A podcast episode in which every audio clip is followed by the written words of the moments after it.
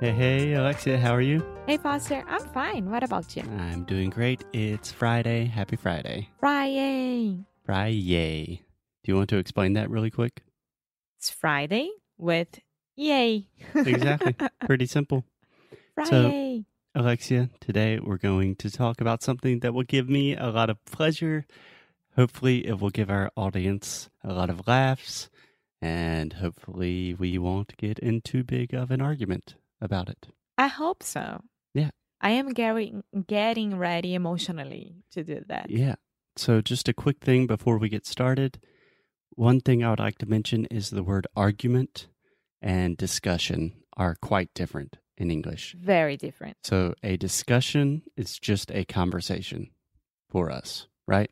Uma discussão É uma is an Ah, briga. argument, Uh-huh. right? So, when you are arguing with someone, you are mad at them, there's really a disagreement. A discussion can really just be a conversation about anything. That's right. Okay, cool. So today, Alexia, we are talking about weird things that Brazilians do. I don't think they are weird at all. Yeah, well, we will see about that. I love Brazilians with all my heart, but some things to the innocent gringo visiting Brazil, there's some things that you guys do that are pretty weird. okay, let's start. Okay, so we have a list of them.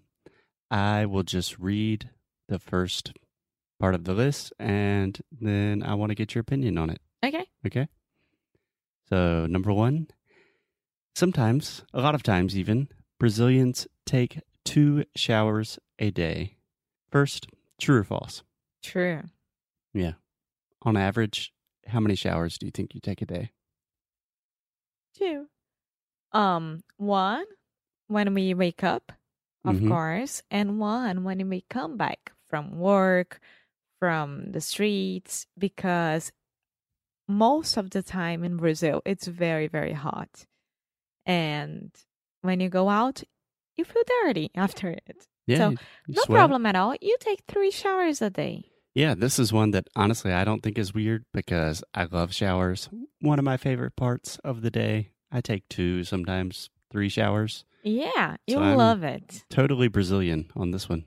I agree with you guys. Love you guys. Okay, number two.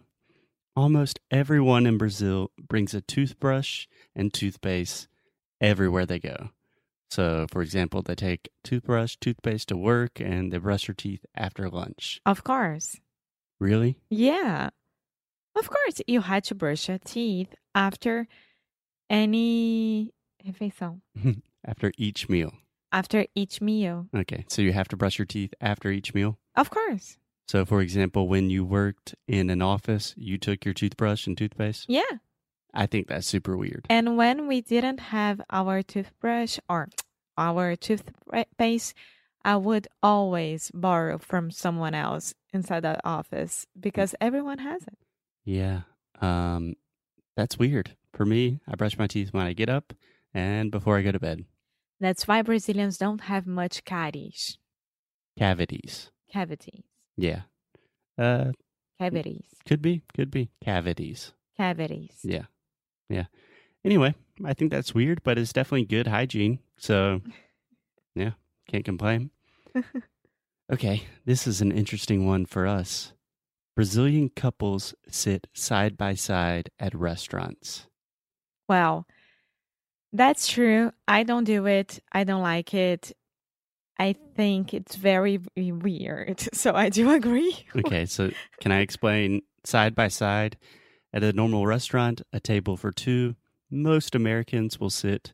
The guy is on one side, the girl is on the other side of the table, or guy, guy, girl, girl, no judgments. But Brazilian couples like to sit on the same side so they can touch each other. I think that's very weird. So I don't like that. Why do you think it's weird? I don't know. Why do you have to sit down next to the other person while you are eating and then you had to look at her on my side and you had to look in front of you to eat and then it's it submerges you with your neck and your head. Yeah, that's the weird part for me is just it's not very practical. If I'm eating with someone, I want to talk to them. I don't want to always be That's moving my neck. yeah. Yeah. So not weird, just maybe not the most practical thing. Yeah. Okay, this is one that I agree with 100%. Brazilians never touch their food.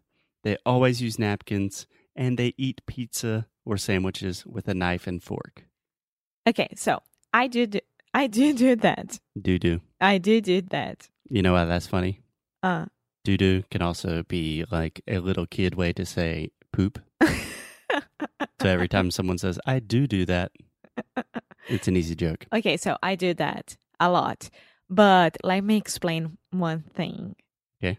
When we are in the barbecue, Brazilian barbecue, we don't like grab the the meat with um Knife and fork. knife and fork. If everyone is serving each other, like putting Yeah. an- a huge plate in front of you with a lot of things. But when it's time to eat, everything is with a knife and fork or a napkin. Why should I touch the food that my mom, my mom, my, That my my, moons- minha mão, my hand is very, very dirty? I don't want to do that.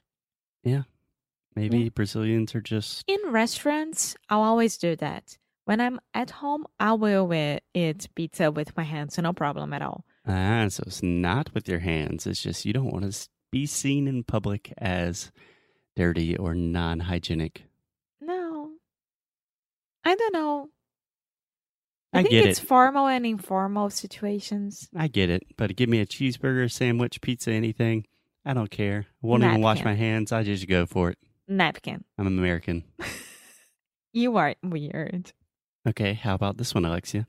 Brazilians usually refer to each other by their first names, including the president. So this article was probably written a few years ago. I think they're talking about Dilma. Or Lula. Yeah.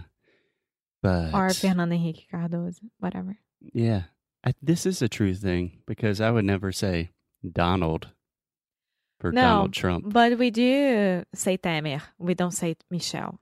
Yeah.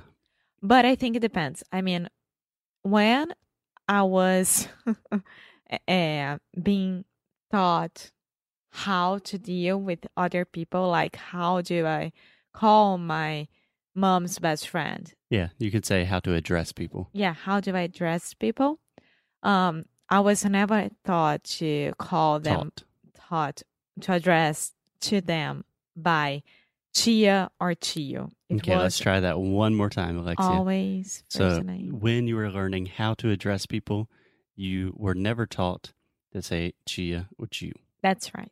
And this happens a lot with a lot of people. So I was always calling everyone by their first names, hmm um, which is something that I kind of relate of you guys calling Mr. and Mrs. last name. Yeah. So it's the same thing, but with the first name for us. Ah, so you're saying that you would say chia Paula. Now, I wouldn't say Chia Paula. You I would just say say Paula. Paula. Yeah. So this is really interesting. So imagine for me, maybe it's a little more intense in the South, but we are very um, gentlemanly in the South. And I refer to all people, almost all people that are older than me, adults. We are adults. Yeah. So just let me set the scene. I'm 28 years old, but if I see any adult, like my parents, my parents' friends, anything like that, I always say, Mr. Hodge, Mrs. Smith. I would never say their first name. Yeah. Yeah. Unless they tell you to do it. Yeah. But even, for example, my brother who's in his 30s, he still calls adults Mr. or Mrs. Yeah, for us, calling by the first name is very polite, no problem at all. Okay, so just a couple more, Alexia. Brazilians wipe their asses. Wow, this is a little vulgar. So, Brazilians, after using the bathroom, number two, or number one, I guess, they throw the toilet paper into a little trash can next to the toilet. That's true. It's another thing. Oh my God, I'm getting too intimate right here. Intimate. intimate. Yeah. Now, I don't do that. I throw inside of the toilet. I don't care. I don't like having um, a trash can next to me full of dirty things. Yeah. So, do you know but, the yeah. reason why you guys do that? because of our um Your pipes. é o sistema de esgoto. Right. You don't want the pipes to to get stuck. Yeah. Yeah. That's fine. So I think it makes sense. I think it is kind of weird to throw your dirty toilet paper in the trash can, but at the same time, you are not contributing to the pipe system in Brazil, so shame on you, Alexia. Shame on Brazil. they need better pipes. Yes. Okay, okay. So one I totally agree with is Brazilians have 30 days of paid vacation So good. and even more national holidays and so many vacations compared to the US. That's crazy. It's amazing. It's amazing. We, we do deserve that because we are earning our money in reais, which is nothing around the world. We work a lot. We do deserve that. Um, well, I mean, according to this article and most statistics, you work a lot less in terms of time than Americans. So debatable. I don't think it's weird. I think it's okay. No, I think it's progressive. I think that in the US, most companies, it depends on the companies, you will have maybe 10 to 14 days of holidays per year maximum. I think people need more time off. Yeah, it's um self care. Exactly. Cool. So, Alexia, I think that is it for today. Can I just one more? Mhm. Okay. So, if a Brazilian is throwing a party and tells people to arrive at nine, they will arrive at least two or three hours later. Yeah. So, you don't expect anyone at the time that you settled. Yes. So actually, before I recorded the episode with Seth Kugel, which you should listen to, uh, episodes number 116 and 117, we talked about punctuality and Brazilians. And I think we should do an entire episode about that because it's fascinating. It's fascinating. So for today, Brazilians are a little weird, super clean, super fun. Take a And lot of when vacation time. pastors say a little weird, it's like, I love you guys. Oh, it's with all the carinho do meu coração. yes. Okay, guys, we will see you tomorrow.